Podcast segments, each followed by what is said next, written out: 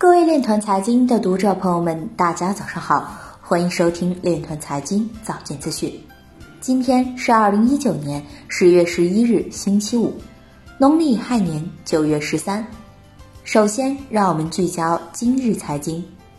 芝加哥商品交易所预计亚洲对其比特币期权需求巨大。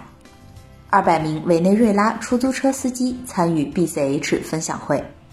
深圳市福田区将打造国内首个数字货币大厦。天津市发布文件，建设区块链创新研究院。加密货币场外交易公司 B2C2 推出用比特币结算的黄金衍生品。朗科科技再度涨停，公司称拥有两件数字货币相关专利。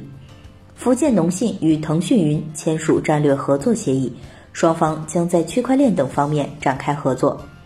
南澳政府尝试区块链解决方案，使电子监管网络运营商进行转账对话。加密货币分析师表示，投资比特币回报率远大于存款和购买黄金。漫物科技余贤表示，区块链行业很多小公司喜欢办公去中心化。今日财经就到这里，下面我们来聊一聊关于区块链的那些事儿。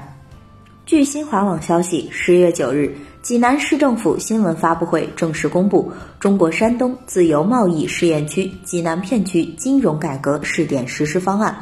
据济南市商务局局长刘艳秋介绍，今年九月初，山东自贸试验区济南片区综合服务中心正式运行，应用基于区块链技术的企业开办一次办成平台，可快速完成新开办企业营业执照印章备案及刻制、社保登记等业务事项。